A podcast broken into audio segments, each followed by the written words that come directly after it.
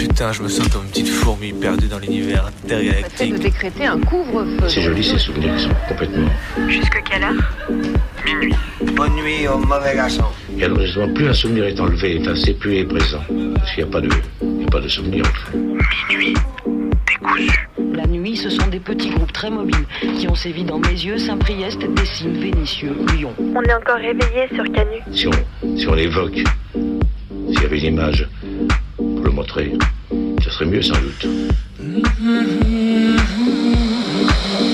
Vous savez qu'il y a une légende terriblement érotico-radiophonique qui dit que nous ne connaîtrons vraiment que lorsque nous aurons fait ensemble le tour complet du cadran. Il est 23h23. C'est débrancher ses oreilles du monde Il est 23h54. pour les rebrancher sur un autre. La radio la nuit, euh, ouais, il y a un truc, il y a quelque chose de particulier, quoi. Va-t-elle s'échouer quelque part, exploser en cours de route, fondre dans notre nuit noire Comète venue d'ailleurs, est-ce que quelqu'un t'envoie? Dans l'obscurité, les ondes radio se propagent plus loin. Ça nous ferait vraiment plaisir de vous entendre, d'entendre vos histoires à vous aussi. C'est Minuit décousu qui te parle. On va se laisser porter dans la nuit. Il est 3 heures. La radio de nuit n'est pas mineure. Alors il y a moins de monde, mais je trouve que c'est des gens intéressants aussi parce qu'ils écoutent vraiment, ils sont vraiment là.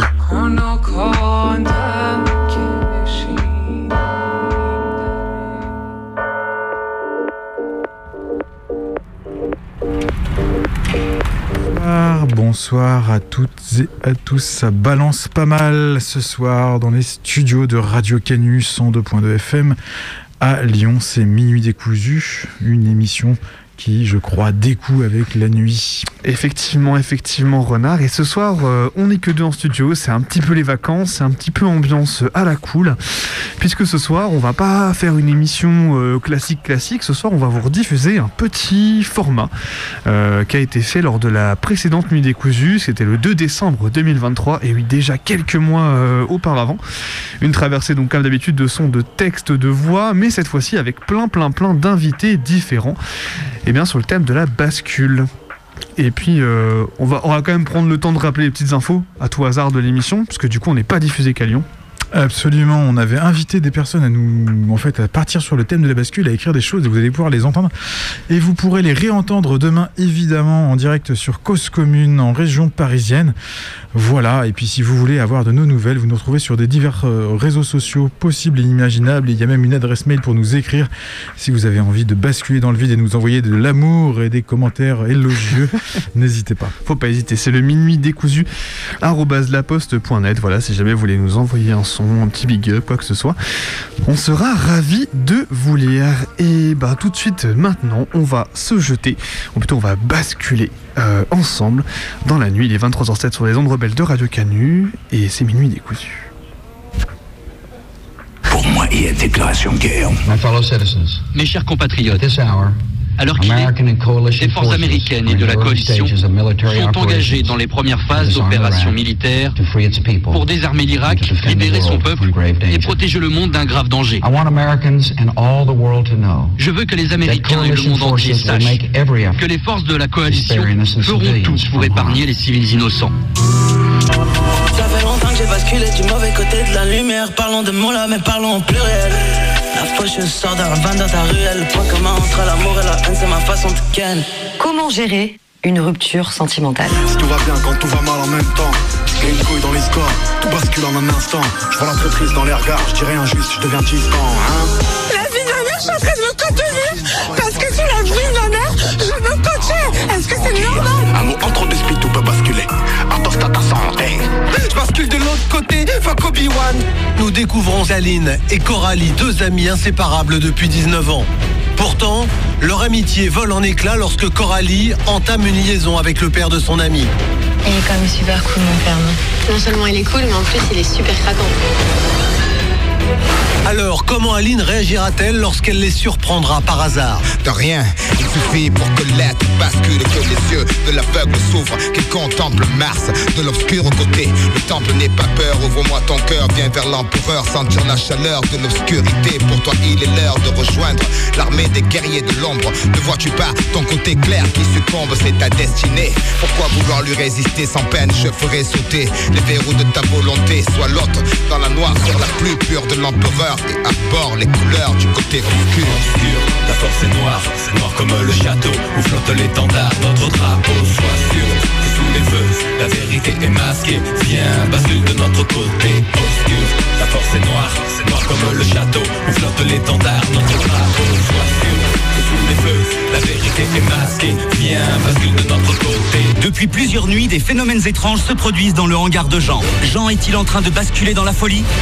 Oh putain Vas-y, balance-toi de gauche à droite, j'ai le style qui fait mal. Vas-y, balance-toi de gauche à droite, Johnny B.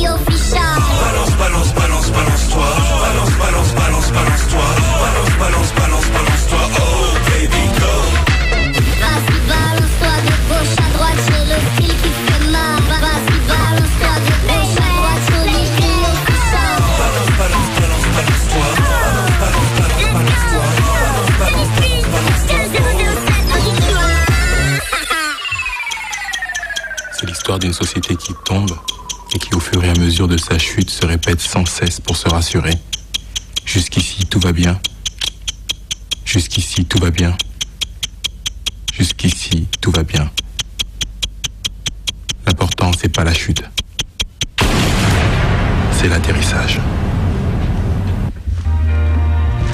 C'est l'histoire d'une société qui se renverse. C'est l'histoire d'un type qui titube parce qu'il n'arrive plus à marcher droit. C'est l'histoire de valeurs qui se balancent. Le haut est en bas et le bas regarde à droite. C'est l'histoire d'un monde qui chancelle, d'un peuple qui tangue. C'est l'histoire d'une chute où certains et certaines tombent et ne se relèveront pas tandis que d'autres feront une belle culbute. C'est une histoire qui verse de tous côtés, tout écu par-dessus tête. Bref, c'est une histoire de bascule.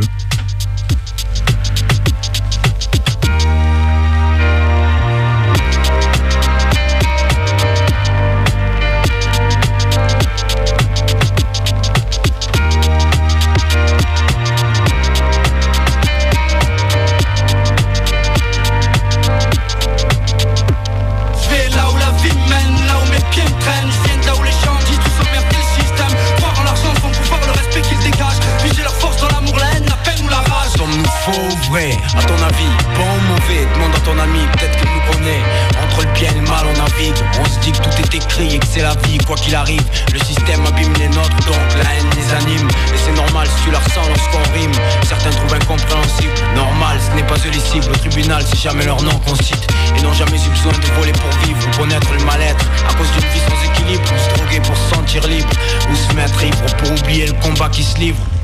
Un spectre hante l'Europe, et c'est pas le communisme. Et une question me hante. À quel moment on sait qu'on a basculé? À quel moment on arrête de parler de fascisation et on parle de fascisme Est-ce qu'on a besoin de ces vieux mots pour comprendre ce qui se passe sous nos yeux, avec nous, dedans Ou est-ce qu'il va falloir en trouver de nouveaux pour conjurer le malheur Et comment on fait pour résister, pour lutter, pour repousser le monstre qui surgit dans le clair-obscur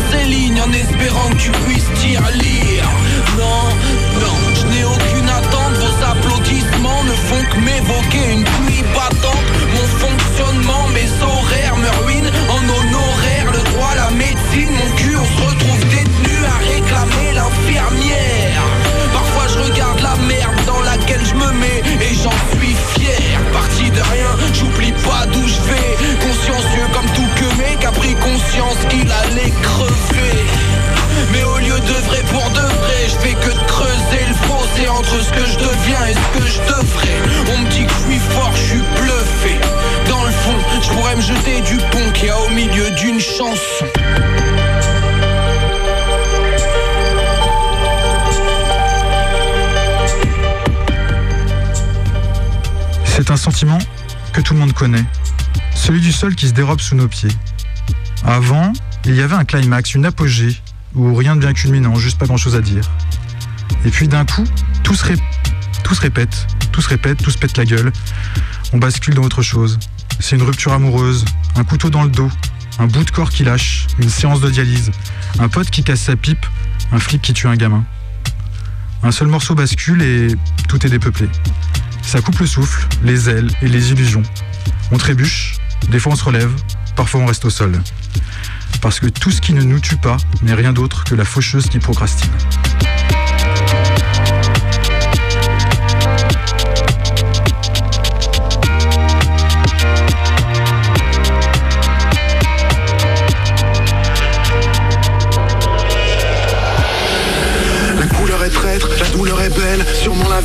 Souvent la veste simule un peu plus qu'une chemise et des sexes. Mais l'œil est menteur quand l'amour s'en délecte. Plus rien à foutre, la tulipe est sèche. Arrêt cardiaque, vers minuit 7. Le samur applique, mais la foule est si dense. Racine en plastique que nourrit le silence. Le soleil éclaire la poussière de la chambre, des bouts de mon corps. Étoile en attente, effervescence, des sentiments purs. Tout devient triste et c'est caricature. Barricadé dans ce cauchemar opaque, barricadé dans ce cauchemar opaque. Est ce cadenas que je porte dans mon centre? Cafard volatile encore hors annonçant.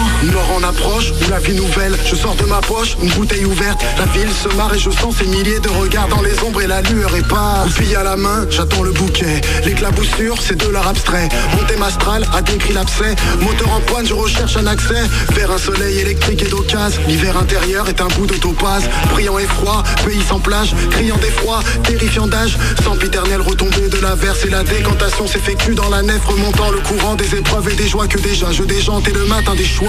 J'ai d'eau sur mes traits tirés, je m'extrais d'un Meurs le temps de respirer. J'ai d'eau sur mes traits tirés, je m'extrais d'un règne expiré. Meurs le temps de respirer. J'ai d'eau sur mes traits tirés, je m'extrais d'un règne expiré. Meurs le temps de respirer. Artificielle est la fleur que je plonge dans les eaux de poison bien au fond de ce puits De ce qui se traduit par mon âme et je fuis qui je suis car je sais qui je fuis et me suis. Traîne dans une rue, la vie se fout de moi. Cracher sur la lune est un bon défouloir. Bien sûr inutile mais sûrement vital. La musique paiera, la note hôpital. L'un de mes organes est déclaré manquant. Hurle un bon coup et quelques mantras. Mais qui te manquera terriblement tard? Jouer le rempart horriblement mal. Décasyllabe dans l'armure de mon crâne. Écartelé entre abîmes et montagnes. Qu'est-ce que j'en fais de ce matériau noir? Quelques poèmes qui remplissent les tiroirs Accidentelle et la dague enfoncée dans ton cœur évacue. Le sang noir de la rage Et puis nage serein dans l'éclat de la page. Aucun carrage je sais mais la richesse m'écrase. Écartelé entre abîmes et montagnes. Écartelé entre abîmes et montagnes. Écartelé entre abîmes et montagnes. Et quand c'est une so- toute une société, une société tout entière qui vacille, un monde qui trébuche, est-ce qu'on va de l'avant ou est-ce qu'on tombe avec lui? Est-ce que je bégaye quand je parle ou est-ce que je bascule seulement un petit peu dans le vide? Est-il possible de regarder ailleurs, de vivre écartelé, de noyer ses angoisses? Alors on essaie, on se met ivre à IPA, Nessie, vodka pomme, et puis on titube un peu plus tous les jours. On est toutes et tous comme les grenouilles de la fable. On se dit qu'il fait encore bon, même si l'eau arrive à ébullition. Jusqu'ici, tout va bien. On lâche pas l'affaire, on combat, manif à 200 le vendredi soir, à 400 le samedi, à 7 le dimanche après-midi.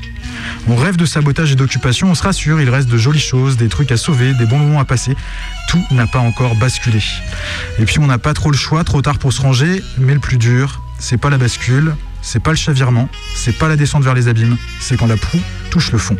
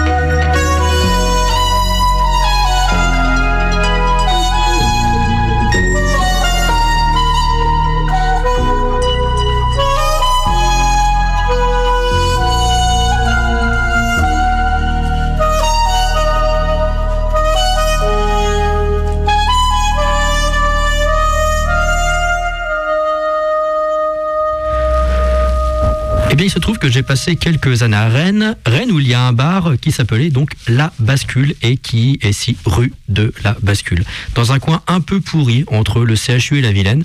Un bar un peu situé avec une ambiance bizarre. On était par exemple accueillis par une sorte de mannequin guitariste avec une, une tête de cheval et qui jouait d'une guitare complètement destroy. Et ce bar, outre quelques réunions, eh bien accueillait des concerts de musique contemporaine et autres trucs bruitistes auxquels votre serviteur ne comprenait absolument rien. Et donc je vous propose un petit morceau, donc parmi les plus audibles et parmi euh, les euh, plus courts aussi. C'est un morceau de LL de Mars et Clément Martin et en vrai ça fait hyper plaisir de passer LL de Mars à la radio.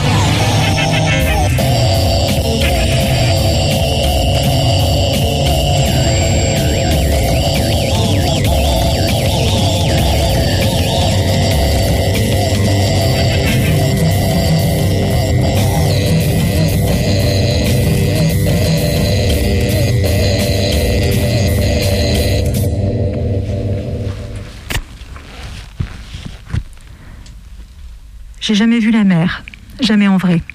Et il n'y a pas si longtemps, je m'en foutais en plus. C'est Kader qui a fini par me l'envie.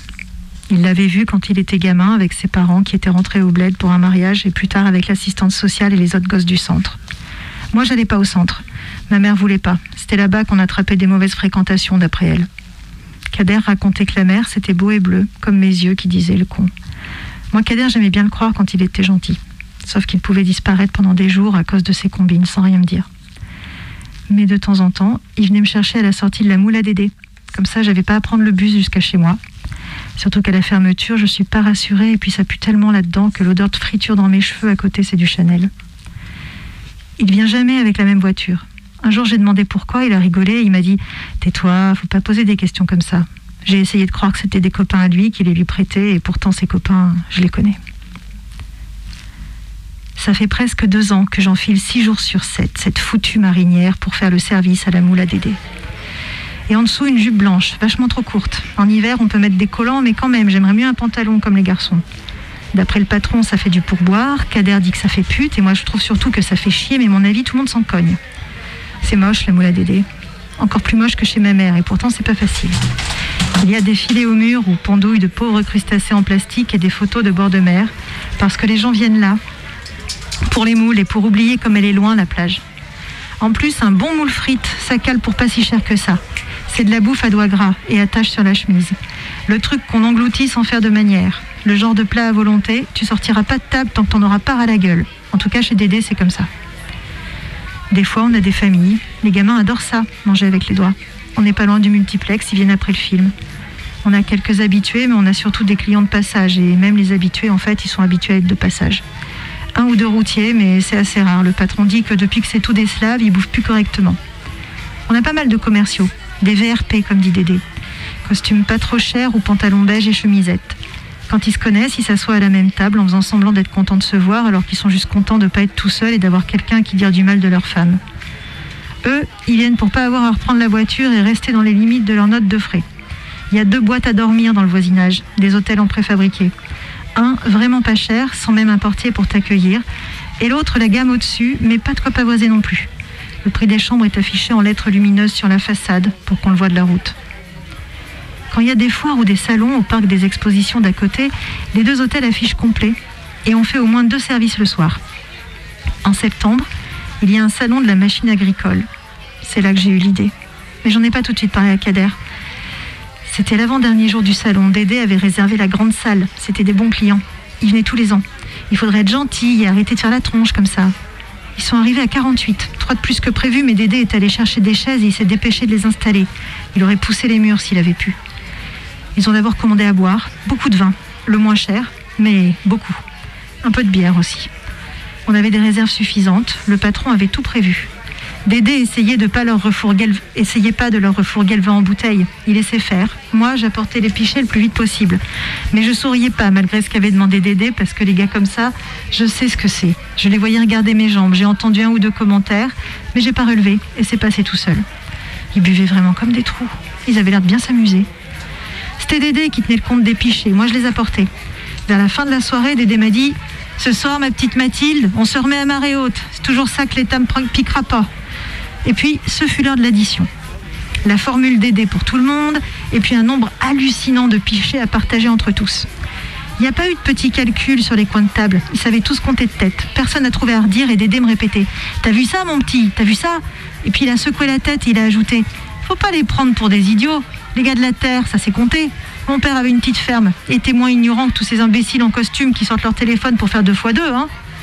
J'ai pas pipé mot, mais ce qui m'avait vraiment impressionné, c'était pas comme ces paysans savaient compter. Je sais compter, moi aussi, bien obligé avec ce que je gagne pour faire les courses. Non. Ce qui m'avait impressionné, c'était les liasses de billets qu'ils avaient tous roulés dans la poche de la chemise ou du pantalon. Je n'avais jamais vu autant. Même après un bon service quand Dédé faisait la caisse. J'avais dû un peu trop les fixer parce que Dédé m'avait envoyé chercher la tournée du patron. Un coup de gnôle dessous le comptoir pour les amis. Il était content. C'était de bons clients. Et ça lui rappelait un peu son enfance, je crois. Tard, il m'avait même glissé un petit billet de vin, comme ça, cadeau. Et c'est pas bien son genre, hein, monsieur Dédé, même si je pense qu'au fond, il m'aimait bien. J'ai pas pu fermer ma bouche bien longtemps. Et il a fallu que je raconte à Kader tout ce pognon que j'avais vu. Et comme ce serait facile qu'il soit à nous. Il s'était foutu de moi. Au début, pour lui, c'était que des pécores, rien de plus. Mais les pécores, ça paye jamais par carte, il avait dit Dédé. Et moi, j'ai répété à Kader. Ça paye tout rubis sur l'ongle. Des liasses de billets que même à la Banque de France, ils en ont peut-être pas autant. Pendant le salon de la machine agricole, on voit que ça. Et ils sont contents de faire un peu la fête. Ça fait des bonnes journées, payées en liquide. Avec le fric qui se faisait sous la table depuis des années, le Dédé, en déclarant que la moitié de mes heures et en s'arrangeant pour pas payer mes congés ou mes arrêts maladie, il me devait bien ça. Et avec le blé, on ira à la mer. Je crois que c'est ce qu'il a décidé. Il m'avait tellement saoulé avec ça que j'avais compris que c'était vraiment un truc de pauvre, ça, de jamais avoir vu la mer. La suite, on l'a organisée tous les deux. Il fallait que je m'arrange pour connaître le jour où les paysans viendraient et que ce soit moi qui fasse la fermeture avec Dédé ce jour-là. Ça, je savais que ce serait pas compliqué. Moi, j'ai pas de gosse et je ferme toujours ma gueule. Alors bien sûr, pour une grosse soirée comme ça, c'est moi qui garderai Dédé. Les cuistots, il les renvoie toujours une demi-heure avant la fermeture. Ensuite, il garde quelqu'un pour servir les derniers verres et encaisser. Et puis, il compte la recette et range le bar pendant que l'autre nettoie la salle. Je devais aussi regarder s'il y avait un flingue caché quelque part derrière le comptoir. J'ai rien trouvé. Pas de genre à Dédé en plus. Kader attendrait un peu plus loin de voir partir les dernières voitures. Quand il me verrait ouvrir la porte d'entrée en grand et passer la serpillière, il saurait que c'était le bon moment. Il entrerait en action. Et quand il aurait le blé, il se planquerait quelque temps. Moi, je dirais à Dédé de ne pas renouveler mon contrat, qui devait prendre fin deux semaines après le braquage. Je dirais que je suis choquée, et puis on partirait à la mer. Après, on aurait le temps de voir. Ils étaient 51 ce soir. Dédé a dit qu'ils n'avaient jamais été aussi nombreux. Ils riaient très fort, ils se frottaient souvent les mains. Ils me faisaient des clins d'œil de derrière le comptoir. Même moi, j'étais contente, je souriais. Les types reprenaient à boire, je faisais les calculs dans ma tête à chaque pichet que je servais. Je ressortais même les blagues à Dédé. Eh ben messieurs, on est à marée basse? En plus, on avait déjà eu plein de monde à midi et seulement deux cartes. Je regardais le crabe en plastique accroché au mur, la photo d'un bord de mer qui n'existait peut-être même plus, je pensais au festin qu'on se ferait comme deux pachas, avec des vrais crabes et des langoustines, en regardant la mer et en buvant du vin trop cher pour nous. C'était vraiment la fête. J'ai même eu des pourboires que Dédé est venu me donner quand les gars ont quitté la table. Il m'a dit que j'étais une sacrée travailleuse, qu'il me donnerait un petit extra ce soir, parce que j'avais vraiment pas chômé. Je continuais à sourire bêtement. Pas pour les 20 balles qu'il comptait me donner royalement, mais parce que je me disais qu'il aurait aussi bien pu se les foutre au cul, que j'allais me barrer avec la caisse, avec toute sa putain de caisse. J'ai passé la serpillière. J'ai bien nettoyé comme d'habitude pour pas avoir l'air suspect ou quoi. Parce que plus le moment approchait, moins c'était facile de faire mine de rien. J'avais des palpitations. J'aurais voulu que mon cœur batte un peu moins vite. Je sentais mes mains transpirer dans mes gants en plastique. Elles étaient toutes granuleuses quand j'ai enlevé les gants, à cause du talc à l'intérieur. J'ai ouvert en grand les portes de verre à l'entrée. Dédé s'est levé machinalement, a fait trois pas dans la cuisine pour ouvrir la porte du fond et faire courant d'air, pour que ça sèche plus vite, avant de se rasseoir derrière sa caisse. Il n'avait pas fini de tout compter quand Kader a surgi, cagoulé et tenant à la main une arme qu'il braquait sur lui. Donne-moi le fric Et vite Il lui a acheté un gros sac en toile, une main en l'air et l'autre dans la caisse. Allez J'étais dans l'entrée, cramponnée à mon balai. Je lui ai crié de faire ce qu'il lui disait. J'aurais peut-être dû remarquer que Dédé sortait les billets avec sa main droite alors qu'il est gaucher. Comme ça, j'aurais compris que quelque chose n'allait pas. Mais non, j'ai rien vu venir. Quand la caisse a été vidée, il a levé le double fond d'un coup de la main droite et de la main gauche, il s'est saisi du flingue. Il n'a pas hésité une seconde, je crois qu'il a même pas tremblé. La balle a atteint Kader à l'épaule. J'avais pas trouvé l'arme parce que seul Dédé avait le droit de toucher à la caisse. Et comme une conne, j'ai pas pensé au double fond. Quand il s'est écroulé, j'ai hurlé Kader Il avait encore sa cagoule sur la tête. Dédé a dit Petite salope entre ses dents. Et il a baissé son arme. J'ai dégagé le visage de Kader, il était livide. J'étais à genoux à côté de lui, il perdait beaucoup de sang. Le tissu de sa chemise buvait le liquide rouge. Il a voulu parler, je lui ai dit de se taire. J'ai pris son téléphone qui dépassait de sa poche pour appeler une ambulance. J'ai donné l'adresse, j'ai hurlé blessé, urgent et fusillade, je ne sais pas dans quel ordre ni avec quel mot autour. Derrière le comptoir, ce comte Dédé chialait presque en répétant dans sa barbe des trucs que je comprenais pas vraiment. Kader a continué à faire des grimaces et il a essayé de parler, je lui ai dit chut. Et puis je me suis aperçu, aperçu qu'il perdait beaucoup de sang pour une balle dans l'épaule. Je me suis penchée sur son visage pour lui dire de tenir bon et pour l'embrasser aussi. J'ai posé l'avant-bras à côté de son oreille dans la flaque de sang. Alors j'ai senti la manche de ma marinière s'imbiber du liquide tiède et collé à ma peau. Tout est devenu encore plus réel. Le sang de Kader et le crabe en plastique sur le mur. Moi, les sirènes, je ne sais pas distinguer celles des ambulances de celles des paniers à salade. Kader, il aurait peut-être su, mais je suis même pas sûre qu'il entende encore ma voix. Il faudra que je lui dise au juge que le pistolet était même pas chargé. Les flics, je leur dirai rien. J'attendrai le juge. Vaut mieux parler au bon Dieu qu'à ses saints, c'est ce qu'on m'a toujours répété. Et puis je lui dirai que j'ai jamais vu la mer. Si ça, c'est pas une putain de circonstance atténuante. Vers les docks où le poids et l'ennui me courbent le dos. Ils arrivent le ventre alourdi de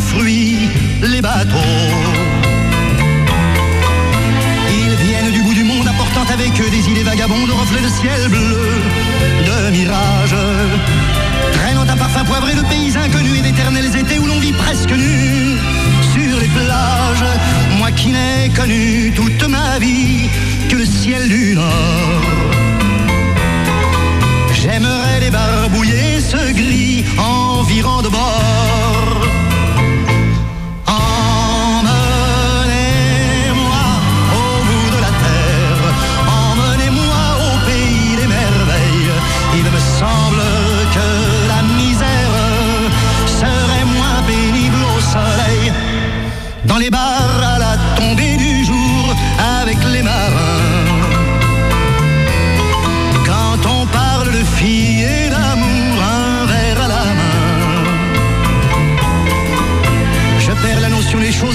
Ma pensée m'enlève et me dépose un merveilleux été sur la grève. Où je vois tant dans les bras l'amour qui comme un fou court au devant de moi et je me pends au cou de mon rêve. Quand les bars ferment, que les marins rejoignent leur bord. Moi je rêve encore jusqu'au matin, debout sur le port.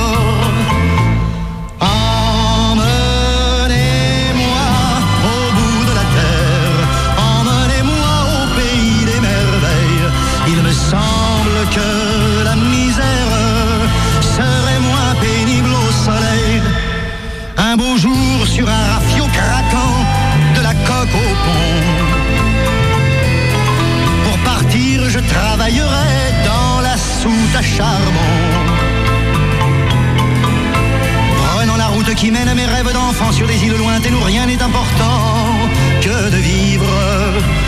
Où les filles à languilles vous ravissent le cœur en tressant ma tondille de ces colliers de fleurs qui enivrent. Je fuirai laissant là mon passé sans aucun remords. Sans bagage et le cœur libéré en chantant très fort.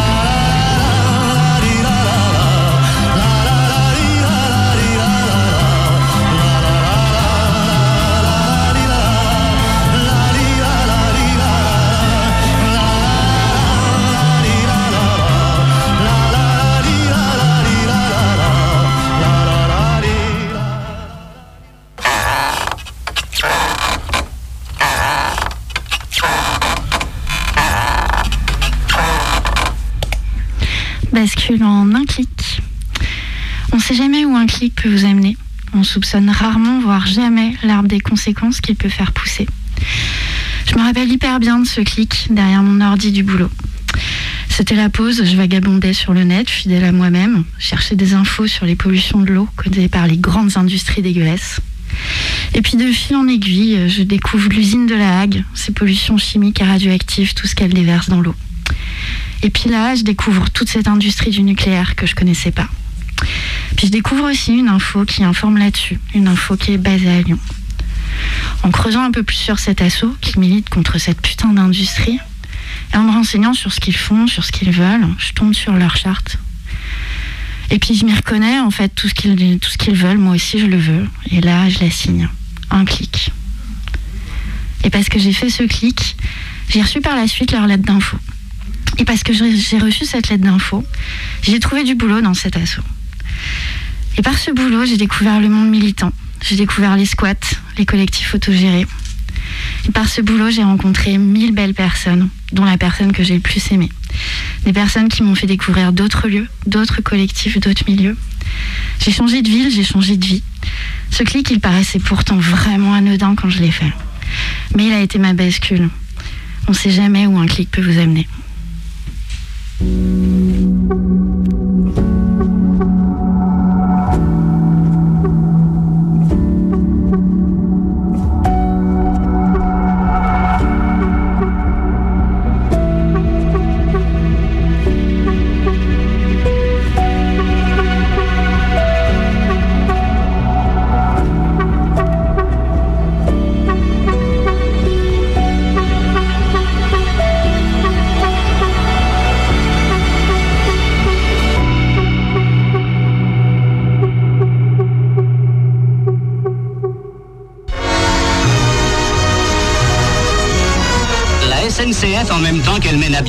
D'électrification du réseau, prend soin du confort des voyageurs. Dans ces nouveaux wagons, le siège à bascule assurera un sommeil sans rêve, tandis que les fauteuils pivotants permettront aux voyageurs dos à dos de se placer face à face, si l'envie leur prend de taper la belote entre le départ et l'arrivée, à la lueur reposante de tubes fluorescents. 1945, Hiroshima, le monde bascule dans le nucléaire. En France, deux mois plus tard, on crée le CEA, Commissariat à l'énergie atomique, d'où viendra la COGEMA. Objectif, trouver au plus vite de l'uranium pour pouvoir faire une bombe atomique. all around with a Geiger counter in my hand. I'm going out to stake me some government land. Uranium fever has done and got me down. Deux types de bascule D. La bascule D latch, c'est celle-ci, et la bascule Edge Triggered Flip-Flop, c'est celle-ci. Et sur ce circuit, il y a plusieurs bascules D flip-flop qui fonctionnent en compteur binaire ou en diviseur de fréquence.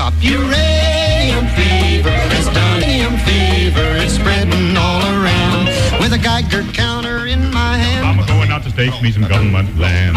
Uranium fever has done and got me down. Well, I took my Geiger and I started to climb right up to the top where I thought I'd find a hunk of rock that'd make it click just like I'd read about Vernon Pick. On the second day, I made the top, and I'm telling you, Steve, I was ready to stop. The only clicking that I heard that day was the bones in my back that had gone astray. Fever me down. Uranium fever, it's spreading all around. With a Geiger counter in my. I'm going out to stake me some government land.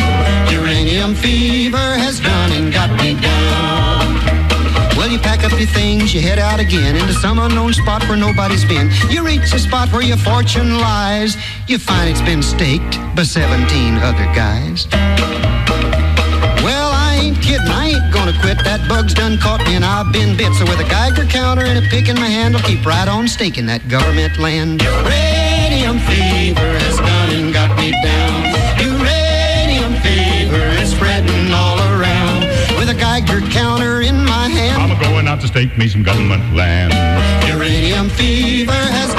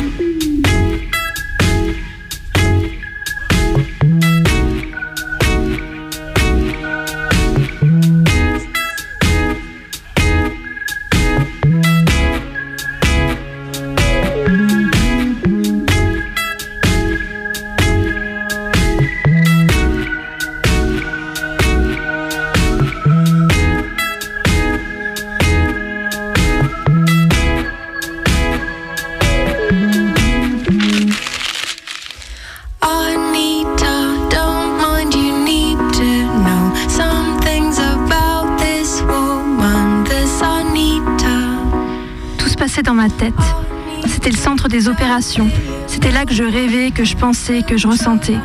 Mes tristesses d'enfant, d'adolescent, je pouvais les contempler, en faire le tour et jouer avec même. J'avais le sentiment d'être en contrôle absolu de mon être. Je pouvais expliquer chacune de mes émotions ou au moins chercher à le faire. Je pouvais les toucher, les goûter, les recracher. Je pouvais les exprimer, les défendre. Je pouvais me défendre. J'avais confiance en ma capacité à dire et à ressentir. Et puis un jour, sans que je ne le remarque, tout a migré dans mon bide.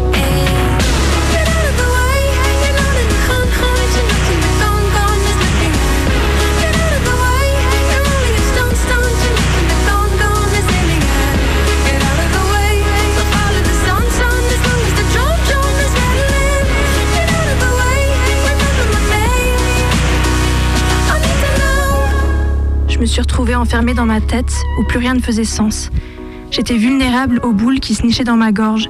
J'étais perdue, désorientée quand mes entrailles se tordaient.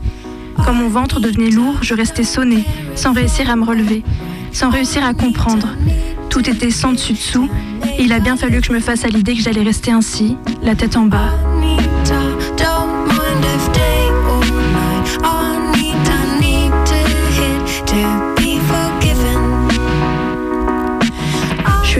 Obsédée longtemps par l'idée de retrouver le moment où tout avait basculé. J'ai cherché longtemps la première fois où j'ai ressenti cette complète perte de sens, cet arrachement de ma raison. Et j'ai fini par la retrouver, je crois, dans le souvenir anecdotique de deux yeux amoureux et du goût de la peur.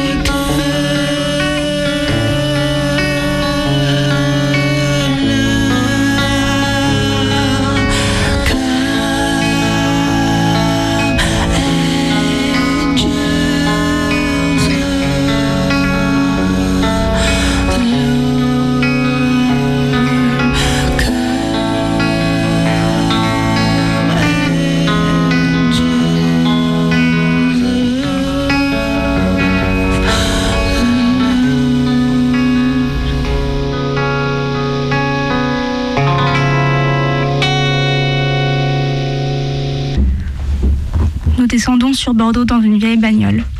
La bonne aventure recommence. Bien sûr, c'est lui qui conduit.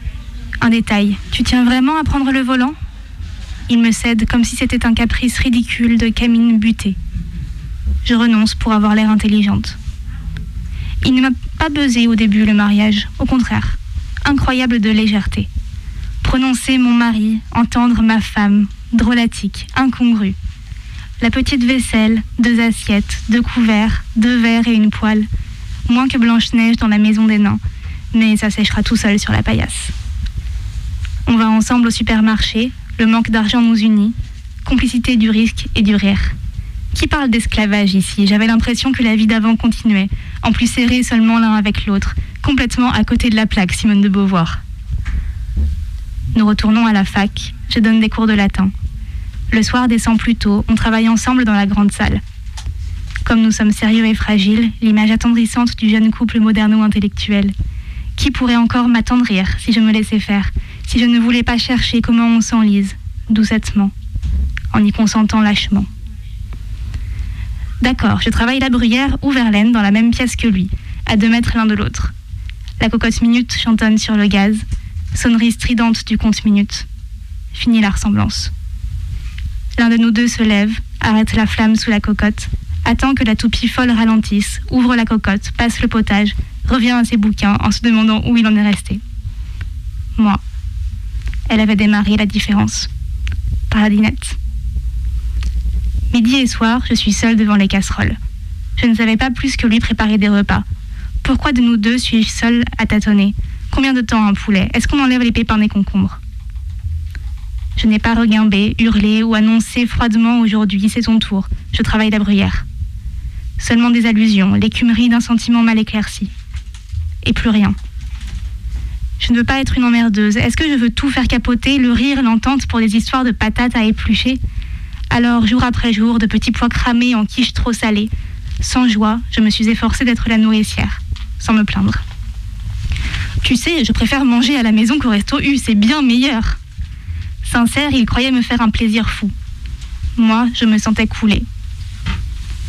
Quelques faits, autant de repères. Un jour, il m'a rapporté Elle ou Marie-France, je ne sais plus. S'il me rapportait ce journal, c'est qu'il me voyait autrement qu'avant, ou bien j'avais changé et il croyait me faire plaisir. Je ne fais pas son procès, j'essaie de refaire la route. Ensemble, on commençait à prendre des habitudes qui sentent l'installer. Douceur aujourd'hui, demain monotonie. Les infos à 13h, le canard enchaîné le mercredi, le cinéma le samedi soir. L'amour seulement la nuit. En ce moment, sur le sable de la canot, des filles luisaient, bronzaient, libres. Mais je sentais que je ne serais jamais plus une fille de bord de mer que je glisserais dans une autre image, celle de la jeune femme fourbisseuse et toujours souriante des pubs pour produits ménagers. D'une image à l'autre, c'est l'histoire d'un apprentissage où j'ai été refaite.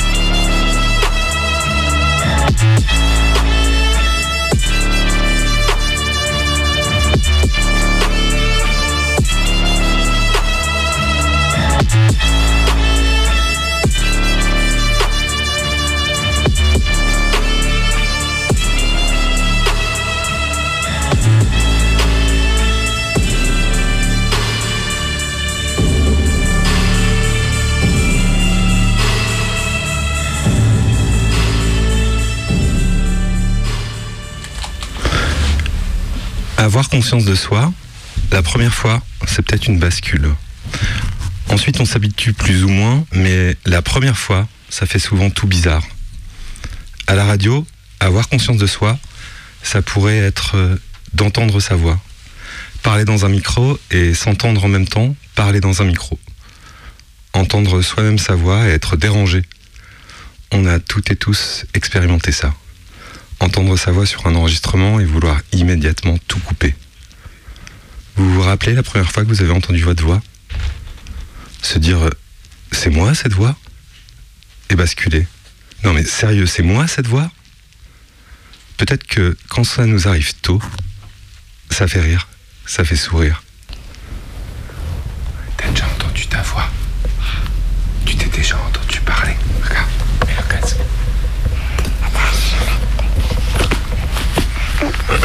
le casque. Casque. Et elle, elle. elle. Ça fait bizarre. Tu m'entends? Oui, Ça fait bizarre ou pas? Oui. Tu veux entendre ta maman? Coucou mon petit chat. Tu m'entends quand je te parle? Oui. Oui. Tu m'entends? Oui. et, et toi, tu veux t'entendre ou pas? Qu'est-ce qu'il y a? Qu'est-ce qu'il y a Oh là, les cheveux dans les yeux. Récemment, moi aussi comme Elena, que vous venez d'entendre, j'ai fait pousser mes cheveux. Je les ai souvent dans les yeux. Euh, Ouais, euh, je vais raconter ma vie. Euh, souvent à la radio, j'ai essayé de faire des textes perso. Et en plus, le, le sujet de la bascule, ça s'y prête bien. C'est un sentiment que tu peux éprouver assez souvent, ce truc de la bascule. Par exemple, moi, je suis un type euh, assez nostalgique. Euh, je, peux faire ça? Vous faites ça, minute décousu Ok, c'est pas trop m'as-tu vu, je peux... Ok. Ok. Ok, euh, ben, vas-y. Donc ouais, voilà. euh, je sais que je suis un type assez nostalgique. Par exemple, le peu de fois où je retourne à Dijon, où j'ai vécu ma meilleure vie d'étudiant, ça me met dans un état vraiment bizarre. Je connais tous les coins de rue, les bars ont changé comme partout, mais pas mes souvenirs. Donc euh, je bascule. Je vois les murs de Dijon aujourd'hui en 2023 et je bascule directement sur ma vie d'étudiant à Dijon au début des années 2000. Je vois la rue Janin où je vis, le Vieux Léon à 20 mètres, ce bar où on sert du mauvais vin blanc aux gauchistes, le local de la CNT juste en face où un pote va faire de la formation militante tous les jeudis soirs, j'y mettrai jamais les pieds, le chez nous, le meilleur rap de la ville, les concerts de rap à la vapeur, de punk cotanerie, les potes, les bières, les pétards, la liberté. Putain, c'était bien. Quand je relis le, vieux courrier que j'ai reçu aussi, ça me replonge directement dans l'ambiance de l'époque. Je bascule. Je me reconstruis des images très belles. Pas forcément très fidèles, mais des images qui me plaisent. Un jour, par exemple, quand j'ai relu des lettres qu'une amoureuse du collège m'avait envoyées, j'ai vu un mot de ma mère écrit distinctement dessus. Ma mère avait écrit Tu pourrais lui répondre. J'ai compris qu'elle avait tout lu. Toute ma correspondance amoureuse. Toutes ces lettres échangées avec Camille Filio. Oh, Camille Filio. En sixième, on a passé une année scolaire à se regarder de loin dans la cour de récréation, sans jamais oser se parler. Et on s'envoyait des dizaines de lettres. Camille Filio. Ma première histoire d'amour. Une bascule. Épistolaire, mais une bascule quand même. Il y a quelques années, j'ai demandé à ma mère de les relire, vu qu'elle avait déjà tout lu. Alors maman, vu que t'as déjà lu toutes ces lettres... Pourquoi tu dis ça Bah, parce que c'était écrit. Ben, J'en ai lu une, de toute évidence, mais si ça se trouve, elle traînait, t'as dû me dire, Elise, maman, ou je sais pas. Tu vois ce que je veux dire, non Maman, bon. Et puis là, c'est moi qui demande de relire les lettres de Camille. J'ai longtemps réfléchi et je me suis finalement décidée à t'écrire. Dès le premier jour où je t'ai vu, je t'ai trouvé beau. J'adore ton sourire. J'ai réussi à avoir des renseignements. Tu aimes le foot. Tu es en cinquième F. Veux-tu sortir avec moi ne Je dis suis rien. en sixième D. Oui. J'ai ton non. emploi du temps. Je voulais que personne ne sache que je t'aime. Mais je crois Rachid te l'a dit. Même si tu n'as rien à me dire, écris-moi. Je voudrais avoir un souvenir. Et s'il te plaît, envoie-moi une photo. Je t'aime. Ne dis rien à personne. Arthur m'a dit qu'il faut que je te parle. Alors, Comme je n'ose pas à l'oral, je t'écris. Tu sais, pendant les vacances, j'ai attendu chaque jour que tu m'écris. Tu ne peux pas savoir comme je suis heureuse que tu m'aies répondu. Tu sais, je crois que c'est la première fois que je suis aussi amoureuse d'un gars. Je t'ai mis mon emploi du temps au dos de la J'espère que tu n'as dit à personne que je t'avais écrit. c'est beau d'être jeune comme Je ça. suis morte d'inquiétude. Je t'ai vu sortir de l'infirmerie et Rachid m'a tout raconté. J'espère que tu n'as rien de grave. J'aurais Je tant voulu me mettre à côté de toi jeudi en études. Tu mais la journée avait mal commencé. beaucoup, en plus, beaucoup, jeudi, ta classe est venue en même temps que la mienne au théâtre. Vite, vite, vite. Tu sais, Camille. j'étais inquiète jeudi. Je suis même endormie avec ta photo. Moi, ça va. Tu sais que je t'aime toujours autant et de plus en plus. J'espère que tes vacances se passent bien. Moi, elles ne sont pas géniales car je ne peux pas te mon voir. Titi. Tu vas être content. J'ai enfin une photo de moi. Ah, ben voilà, c'était une belle gamine, Je hein. te remercie beaucoup pour le pendentif. Aujourd'hui, je suis allée chez l'orthodontiste et il a dit que c'est moi qui choisirai si je un préfère. appareil pour les remettre droits. Alors, qu'est-ce que tu en Est-ce que tu pourrais me redonner une photo de toi? Réponds-moi vite. Je pars à Toulouse t'aime. Je m'excuse de ne pas avoir écrit plus tôt, mais je suis partie au bord de la Je ne mer. m'ennuie pas, car il y a beaucoup d'animaux. Un chien, Un deux chats, un lapin. Bon, eh bien, je te laisse, car je un vais à la plage. Un Je t'aime. C'est moins, euh, moins chaud, on dirait là, hein Je suis désolée de te dire ça, mais je ne suis plus amoureuse de toi. Si tu veux m'écrire quand même, tu peux, car une lettre fait toujours plaisir. Je sais pas pourquoi je ne t'aime plus. Puis en plus, ça sait pas pourquoi. Peut-être euh, à cause des deux mois de vacances, loin des yeux, loin du cœur. Mais c'est même pas pour un autre. Je sais pas du tout comment tu vas réagir. Bah, tu m'étonnes bien. Il y a plein d'autres filles beaucoup plus jolies que Je n'ai moi. rien d'autre à te dire, à part que je ne veux pas te faire de la Ça peine. t'a fait quel effet quand t'as reçu ça? Bah, j'ai dû être super triste. Bah ouais. Ouais, je vous avais dit, hein, c'est c'est un peu intime. hein. Bon, allez, on est sur Radio Canu, la, plus rebelle. C'est bon pour les épanchements euh, lancinants. Je vais. euh, allez, politique. Je vais, parler politique. Lance le, le son de fête foraine, c'est la bascule. Bon, alors un mouvement social, ça peut aussi basculer. Par exemple, quand je pense au dernier, celui contre la réforme des retraites, il y a un moment donné, ça a basculé. C'était au moment de l'utilisation du 49.3. Le basculement n'a pas permis de l'emporter. C'est peut-être que c'était pas vraiment un basculement, mais euh, euh, c'est aussi peut-être que la grève n'a pas été générale, l'économie n'a pas été bloquée, tout ça c'est vrai. Mais ça a au moins montré qu'on était capable de faire autre chose que de marcher en regardant nos pieds pour se faire compter par l'intersyndicale. En 2016, il y avait déjà eu un truc comme ça. On avait senti le sol trembler, nos corps portés. On y avait un peu cru, en vrai. Mais, mais peut-être que, que pour gagner, il faudrait plus s'engager. Je veux pas dire plus militer, mais en fait, qu'est-ce qu'on fait ici? Ce qu'on fait souvent, c'est qu'on commente. On commente bien, hein, attention, je critique pas, mais on commente. Parfois, on s'indigne. Ça, moi, j'aime pas trop quand on s'indigne. Alors, pour pas m'indigner, euh, je fais comme vous, je commente. Mais en fait, jamais je ne ferme vraiment la porte derrière moi. Jamais je ne me mets vraiment en jeu. Jamais euh, je, je- je quitte mes privilèges. Pourquoi je ferais ça? Pour me sentir mieux avec moi-même? Vivre la galère pour être légitime de parler de la galère? Attention, hein, je me pose vraiment ces questions, c'est pas du cynisme. Mais j'ai jamais osé basculer. Prendre ma vie en main et en faire autre chose que ce pourquoi elle est tracée. À 19 ans, j'ai continué mes, mes études. J'ai pas fait comme Sylvie. Salut, moi c'est Sylvie. Je suis arrivée à, à Roibon pour la première fois, c'était en avril, je crois avril 2015. J'étais à Toulouse et je faisais mes études. Je faisais partie des manifs qu'il y avait à Toulouse au moment où, où il y avait Sivens. Du coup, bah, quand j'ai eu fini ces études-là, euh, décidé de les arrêter, bah, j'ai eu envie de venir voir euh, comment ça pouvait se passer ailleurs, sur une, sur une autre ZAD en fait. Même si j'avais pas énormément d'idées de ce que ça pouvait être, j'avais envie de découvrir. Du coup, c'était un- moi, c'était un- une combinaison qui m'allait vachement bien, en fait, de pouvoir euh, vivre une vie en collectif et que ce soit en plus euh, ici, c'est-à-dire euh, lié à cette lutte sur ce territoire, dans cette forêt. C'était un peu le méga combo. C'était bien. J'avais 19 ans au moment où j'ai décidé de quitter les études et de venir ici. Moi, j'ai l'impression d'avoir été très vite, en fait. J'ai pas, j'avais pas tellement de lecture militante avant. Il y avait des affinités politiques avec l'anarchisme, par exemple, mais sur lequel j'avais pas mis de nom du tout. Et du coup, c'est plutôt parti d'un espèce de sentiment ou d'un truc viscéral qui faisait que, en fait, euh, j'ai été très mal quand même euh, pendant mes études, à plusieurs reprises. Et je sentais qu'il allait me falloir autre chose pour trouver du sens, quoi. Trouver du sens. On en est tous là. Je sais pas ce que Sylvie fait aujourd'hui. Ça se trouve, elle a repris ses études après sa vie de zadiste. Je sais pas d'où elle venait, Sylvie. Peut-être que c'était pas non plus un grand risque d'expérimenter la vie de zadiste. j'idéalise pas. Au départ, d'ailleurs, là, tout de suite, j'étais juste en train de mettre bout à bout des idées autour de la bascule, comme vous, toutes et tous, ce soir. Je prétends pas réfléchir bien loin, loin. hein. Basculer. Basculer, basculer, basculer. Basculer dans la fête. Oh putain, la fête, ouais. Faire la fête à se rendre dingue, à danser. Encore, jusqu'au bout de la nuit, danser. Oublier la nuit qui passe, danser. Et au petit matin, se rendre compte qu'autour de soi, tout a basculé. Le visage des gens, le sol labouré, les idées.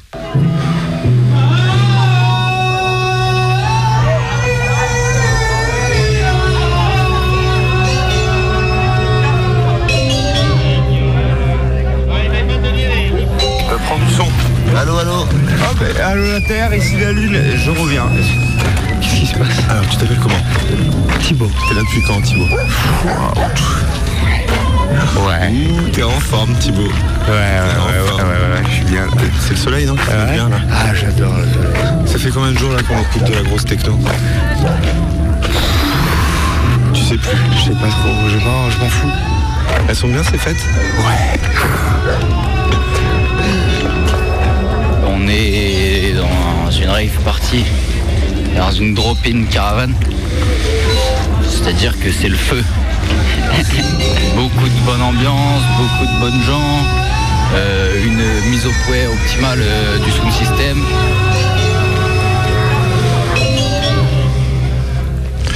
Mais en vrai, en vrai de vrai, si je devais parler de ma plus grande bascule, c'est. C'est d'être devenu papa. C'est un peu con de dire ça, hein. Un peu attendu. Mais bon, je vous le dis quand même.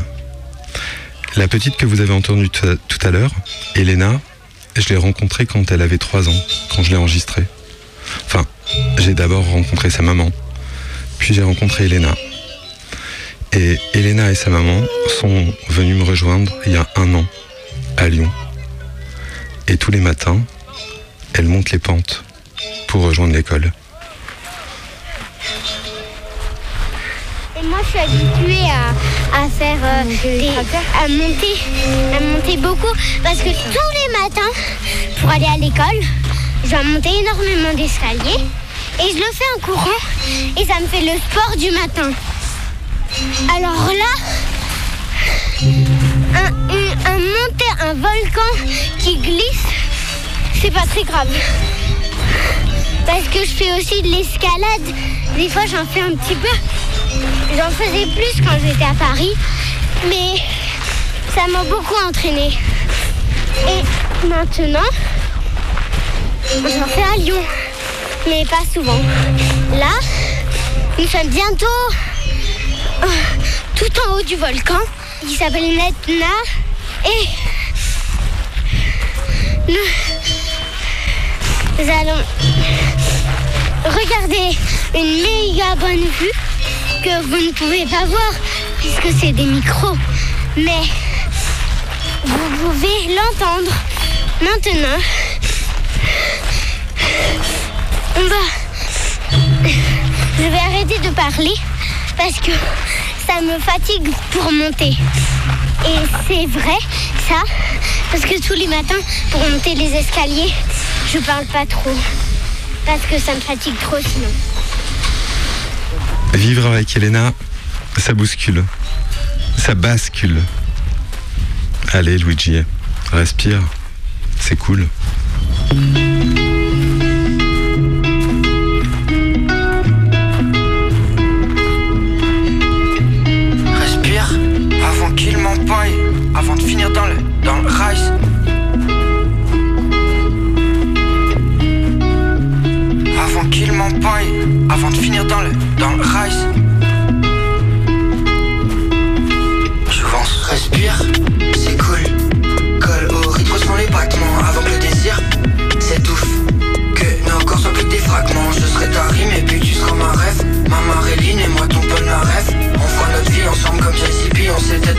sentiments sans plus besoin de Beyoncé Respire, c'est cool. Colle au rythme sont les battements avant que le désir s'étouffe.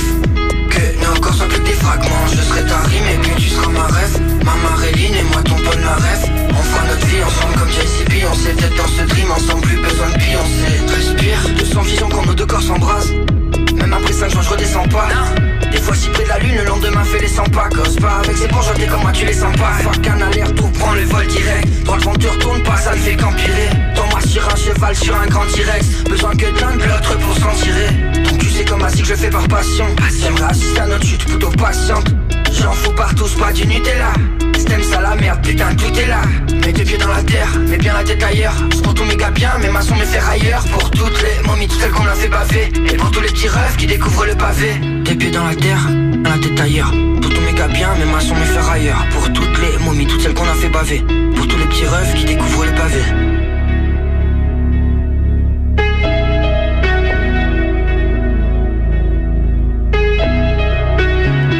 suspect pire, on paraît libre. Je peux pas les regarder donc je peux pas les lire. J'entrerai pas vos yeux, ne lirai pas vos livres. Je préfère rire et danser, parler ivre. Dur de garder sa place au cœur de la pyramide. Là où on distingue peu la pute du pyramide. C'est pas trop d'où viennent les bites, tu sais pas qui l'a mis. Fini à poil sans thune, chez la petite amie. C'est cool. Colle au rythme sont les battements avant que le désir s'étouffe. Que nos corps soient plus que des fragments. Je serai ta rime et puis tu seras ma rêve. Ma Maréline et moi ton rêve On fera vie ensemble comme JCP. On tête dans ce dream ensemble, plus besoin de pioncer. Respire, c'est cool. Colle au rythme sont les battements avant que le désir s'étouffe. Que nos corps soient plus que des fragments. Je serai ta rime et puis tu seras ma rêve. Ma Maréline et moi ton rêve On fera notre vie ensemble comme JCP. On tête dans ce dream ensemble, plus besoin de pioncer. Respire, on fera pas la pute ni le cavalier. Je des hit machine love pour plus travailler. Néo décor systématique, suffit d'un regard puis tu sais que j'ai la trick. Pas la pute ni le cavalier. Je fais des hits machine love pour plus travailler. Se brûler comme Stellasi. On veut la grande vie comme ceux qui la vivent. Respire, c'est cool. Colle au rythme sont les battements avant que le désir s'étouffe. Que nos corps soient plus que des fragments. Je serai ta rime et puis tu seras ma rêve. Ma Maréline et moi ton rêve On fera notre vie ensemble comme JCP. On tête dans ce dream ensemble, plus besoin de pioncer. Respire.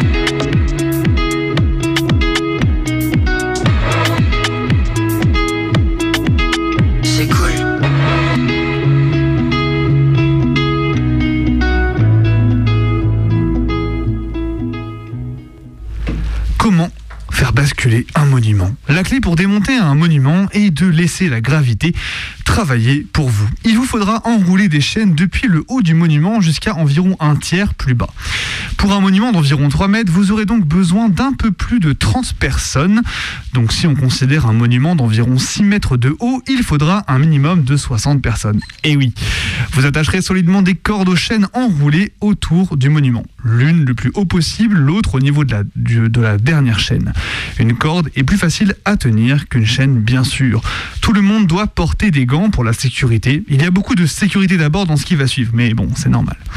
Vous aurez probablement besoin de plus de 400 mètres de corde x 2. Vous tiendrez à 9, vous vous tiendrez donc du coup à 9 mètres de l'obélisque hein, ou du monument pour qu'il ne vous tombe pas dessus. Et oui, encore une fois, la sécurité d'abord. Cela donne suffisamment de mou pour que tout le monde puisse s'accrocher à la corde en alternant gauche, droite, gauche, droite. Maintenant, la partie un peu difficile, ça va être de tirer à l'unisson. Vous avez deux groupes, l'un pour la corde du haut et l'autre pour celle du bas. Vous devrez tirer en avant puis en arrière. Vous allez créer un mouvement de bascule d'avant en arrière pour faire vaciller le monument. Personnellement, je vais recommander une chanson un peu rythmée. Vous aurez besoin d'un mégaphone ou de n'importe quel système de sonorisation. Cependant, il ne peut y avoir qu'une seule personne qui crie. Et oui, c'est important. Tout le monde se positionnera sur la corde en alternant gauche, droite, gauche, droite. Surtout, tout le monde du pas tout le monde du même côté, bien sûr. Assurez-vous qu'il n'y ait personne près du monument. Encore une fois, la sécurité d'abord. Tout est une question de physique et de coopération. Commencez par quelques tractions de pratique pour vous échauffer. Imaginez un tir à la corde interrompu, tirez, attendez, 2, 3, 4, 5, tirez, attendez, 2, 3, 4, 5, tirez ensemble, puis une pause de 5 secondes. Vous remarquerez un certain relâchement. Continuez la chorégraphie, vous aurez peut-être besoin de plus de gens, demandez à plus de monde de tirer en fait. Continuez à tirer jusqu'à ce qu'il y ait un bon balancement, il y aura de plus en plus d'inclinaisons. Vous devez attendre le plus longtemps possible que le monument bascule et quand vous sentez que ça vient, tirez, ne vous inquiétez pas, vous y êtes presque.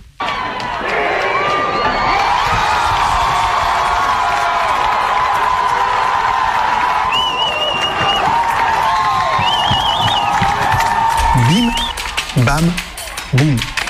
Tout a commencé en Martinique. Un département d'outre-mer français.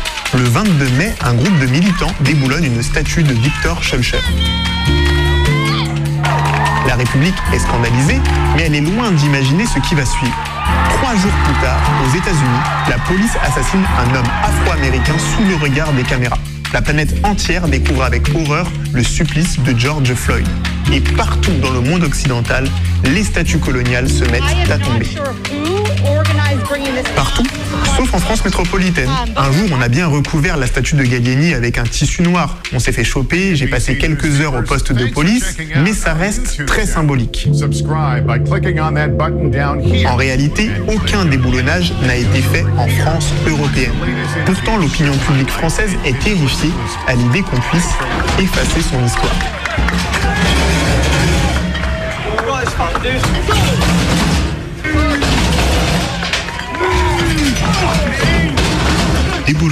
C'est effacer l'histoire. Cette formulation génère de la peur, la peur d'un oubli, la peur de la destruction d'une identité, et on sait que dans le moment politique que nous sommes en train de vivre, dans la période électorale actuelle, c'est un argument qui touche. Cette formule fait aussi le lien avec ce qui s'est passé en Union soviétique ou en Chine lors de la révolution culturelle, où effectivement il y a eu des déboulonnages et des destructions massifs de patrimoine culturel qui ont créé un choc et un trauma chez les populations.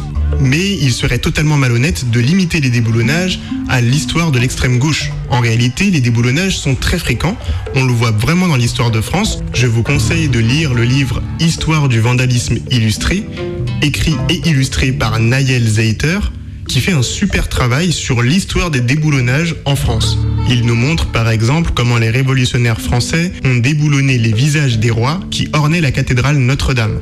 Et il nous fait une belle histoire du déboulonnage et du vandalisme qui va donc de la Révolution française jusqu'au mouvement des Gilets jaunes. C'est hyper intéressant et ça nous permet de comprendre que le déboulonnage, c'est un phénomène très lié au changement de régime politique. Lorsqu'une monarchie est renversée et qu'une république se met en place, elle va avoir tendance à déboulonner les anciens symboles qui représentent la monarchie. Lorsqu'un empire se met en place à la suite d'une république, il va avoir tendance à déboulonner ou à mettre de côté les anciens symboles qui représentaient la république. L'histoire n'est pas effacée, mais tout l'appareil symbolique du régime précédent est retiré de l'espace public. Et c'est très important pour permettre au nouveau régime politique de se créer une légitimité et de mettre en avant ces symboles. La question quand il s'agit de colonisation, c'est de comprendre comment est-il possible que la France soit restée un empire colonial pendant plus de 4 siècles et qu'au moment où la décolonisation a lieu, un nouveau régime politique se met donc en place, puisque pour la première fois dans l'histoire de la République, la France n'est plus un empire colonial, et pourtant les symboles coloniaux qui représentent l'empire restent en place. Il n'y a pas de changement de symbole autour de la question coloniale.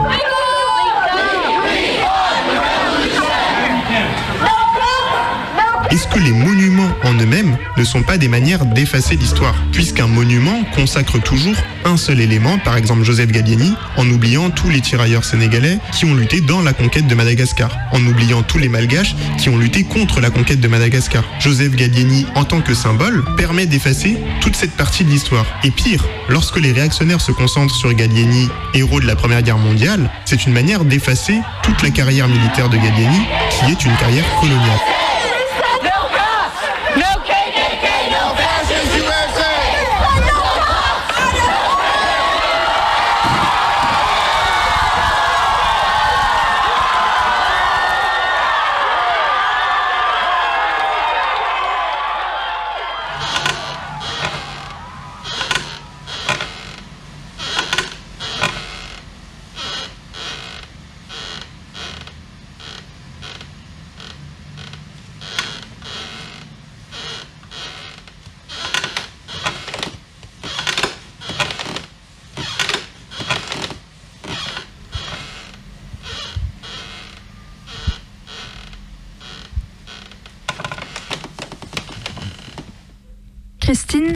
À l'année de ses 20 ans. L'essentiel de la phrase se tient après le verbe. Se contenter d'écrire que Christine se tua n'aurait pas sonné pareil. Il faut préciser son âge. Elle était encore jeune. On la pose à son acte comme pour en renforcer la teneur dramatique. Elle n'avait que 20 ans. Dans cet âge sont nichés les lieux communs qu'on entend en funérailles des jeunes gens et des morts accidentelles. Mourir à 20 ans ne ferait apparemment pas partie de l'ordre naturel des choses, se suicider à cet âge encore moins. 20 ans, c'est trop jeune. C'est trop tôt pour avoir fait ce qu'on appelle l'expérience de la vie. 20 ans n'est pas un âge raisonnable, c'est un âge de passion. Le suicide d'une vingtenaire est une erreur. On refuse de croire qu'on puisse choisir consciemment de ne plus vivre avant même d'avoir réellement vécu, de s'être épuisé à lutter contre moult péripéties.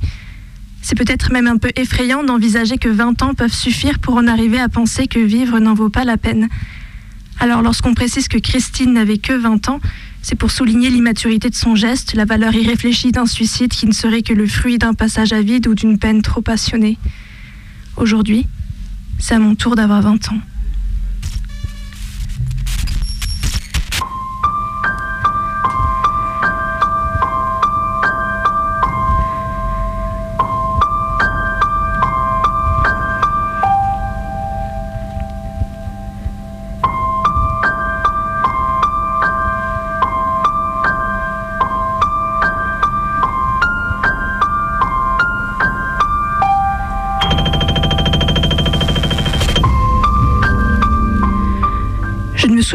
Première fois où je l'ai vue.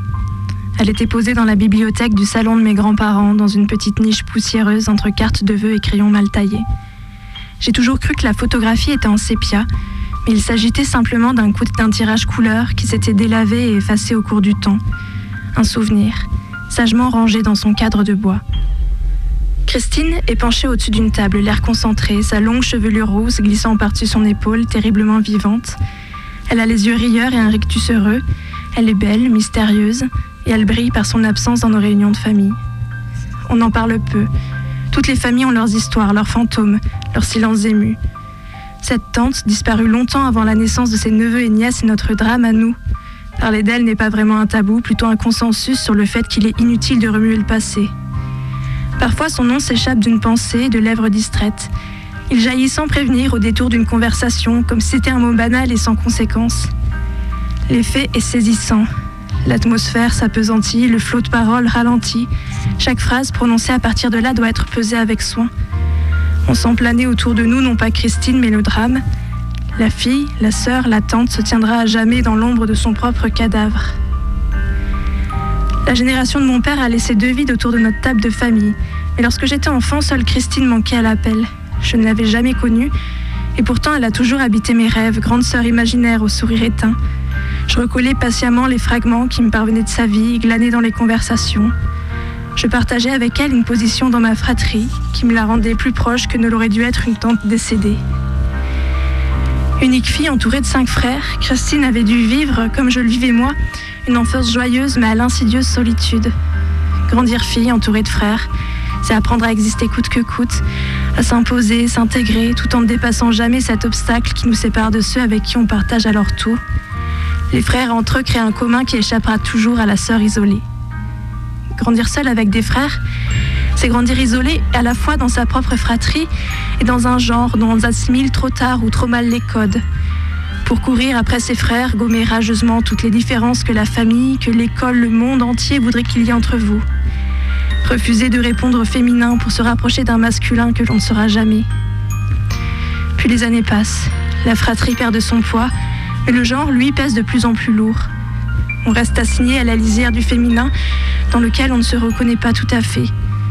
Grandir seul avec des frères, c'est subir cette double solitude, celle de la fratrie et celle du genre. Se sentir homme à bien des égards et chercher toujours une place qui n'existe pas. Une place que Christine et moi partagions.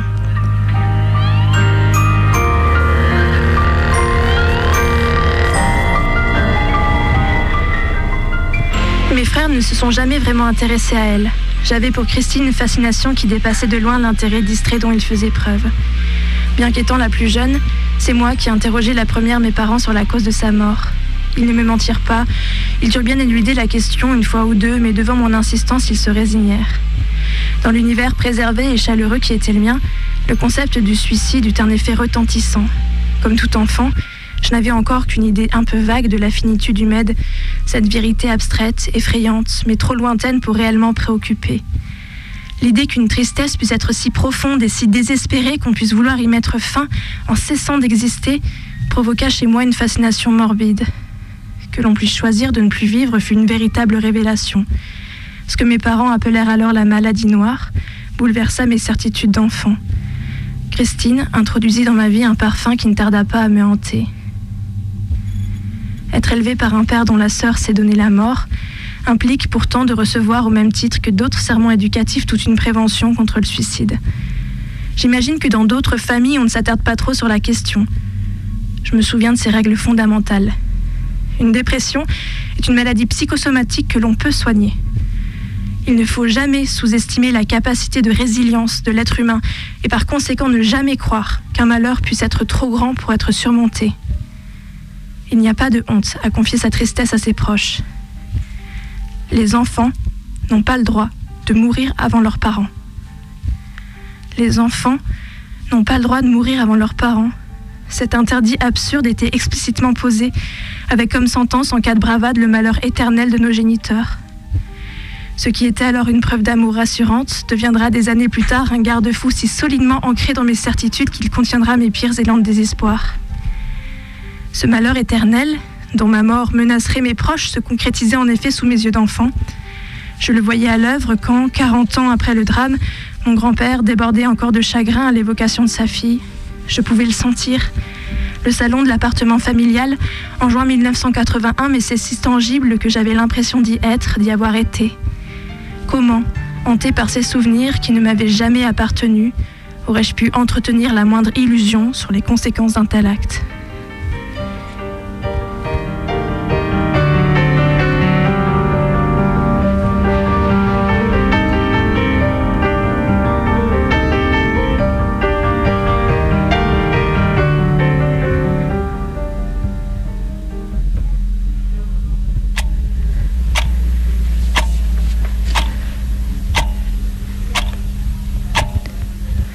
Statue. Personnage de peinture, nature morte. Couleur passée, terne. Des ombres. Lampe éteinte. Lumière sombre de fin d'après-midi. Mon oncle tente de parler, mais son corps de grand gaillard, recroquevillé comme un enfant, est secoué par les sanglots. Son dos s'appuie contre la porte-fenêtre qui mène à la terrasse. Dehors, le jour est blanc, brume grise, tangible, normale, trop concrète. Les mots ne sortent pas, trop lourds, trop gros, ils l'étouffent. On entend le père qui hoquette dans le vide à contre-temps de l'horloge qui continue à marquer les secondes. Ok, le cœur, tic-tac imperturbable.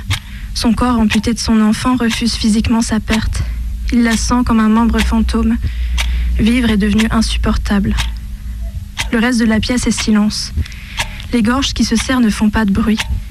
Regard fixe de la mère et du reste de la fratrie, il pose, vaine tentative d'arrêter la marche funèbre de cette journée. Tout est brisé. Il ne pense à rien, peine trop à comprendre ce qui les abat. Il ne pense pas.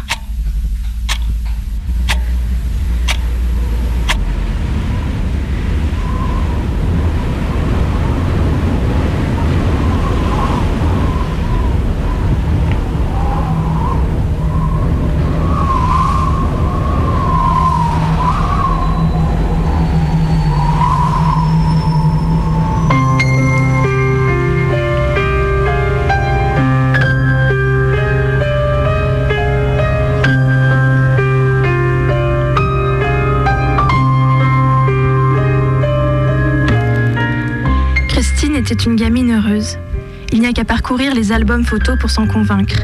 Éternellement souriante, aux côtés des mous parfois boudeuses de ses frères, elle témoignait d'une joie de vivre un peu naïve. Un enfant est une éponge qui reçoit sans filtre le regard que son environnement direct porte sur lui. Unique fille, elle devait nécessairement recevoir une attention particulière. À ceci ajouter l'éternelle extase des adultes gaga devant ses fossettes et ses jolies boucles. Il est probable que Christine ait été rayonnante simplement parce que c'était ce qu'on attendait d'elle, ce qui lui procurait louange et amour. Être heureuse en soi, relevée d'un instinct primaire de bambin. Sur les photos, il y a les trottoirs sales de la ville neuve et la montagne, les clichés rigides de l'école bordelaise et ceux avant-gardistes de l'école grenobloise aux idéaux 68 arts. Dans le sud-ouest, Christine était une enfant souriante et joueuse. Elle maternait ses frères, faisait ses devoirs et s'acquittait son rôle de petite fille sage.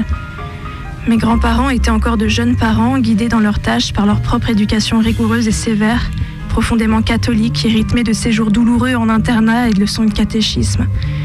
Mon grand-père, qui venait de se faire licencier après des années de harcèlement moral, peinait à reprendre pied. Ma grand-mère et lui s'alignaient encore, comme par défaut, sur le spectre bientôt dépassé du maître d'école au teint grisâtre et à la règle métallique. Mais lentement, le monde changeait, et eux avaient soif de changement. Ils cherchaient à s'en emparer, à s'ouvrir à ces horizons exaltants, exaltés par le climat politique. Grâce au soutien des camarades du syndicat, mon grand-père parvint à se faire embaucher par la même entreprise qu'il avait licenciée quelques années plus tôt. Et il put revenir s'installer à Grenoble, dans l'une de ces nouvelles cités de béton, ces grands ensembles aux mille fenêtres, se rêvant d'accueillir les classes ouvrières, immigrées, classes moyennes. Ils étaient socialistes. Débutèrent les réunions, les associations, l'engagement syndicaliste passionné dans la plus complète désapprobation des beaux-parents. C'était l'année 1968. Les enfants de grévistes se voyaient offrir des repas gratuits à la cantine scolaire. Christine détesta cela.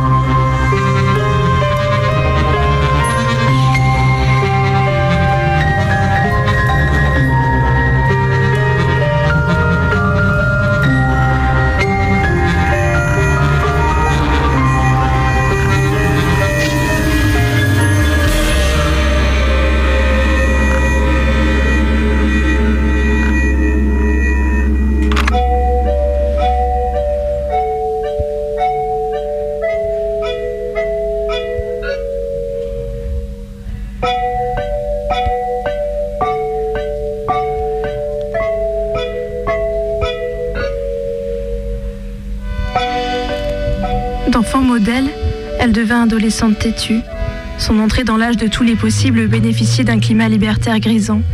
Christine devint taquine, jeune femme libre, au corps encore mal assuré, et le son de ses bottines s'en alla résonner dehors avec sa bande de copains.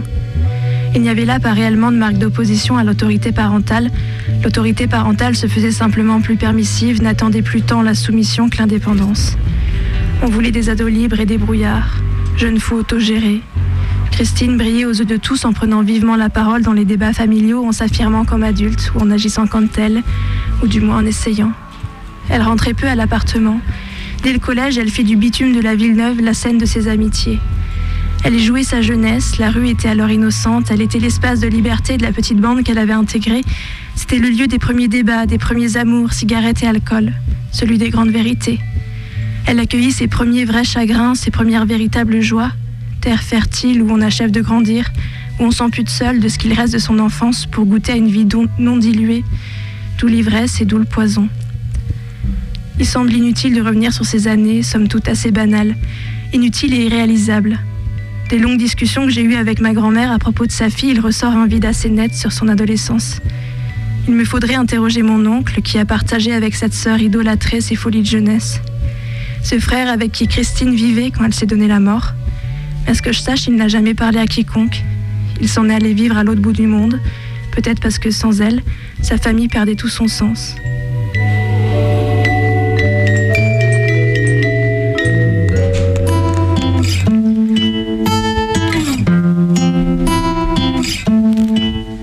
En entrant au lycée, Christine changea de fréquentation. Selon ma grand-mère, c'est le point de départ de tout ce qui suivit. Elle délaissa ses amis d'enfance pour d'autres plus aventureux.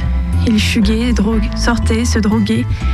Je les imagine au fond d'une salle de classe, devant des feuilles froissées et couvertes d'écritures brouillonnes, toisant un prof malheureux de toute leur arrogance. Je l'imagine, elle, avec sa chevelure rousse emmêlée, engoncée dans sa veste en jean, son t-shirt trop large, son pantalon d'homme, ses fringues rapiécées en adéquation parfaite avec ses chaussures délacées et crades.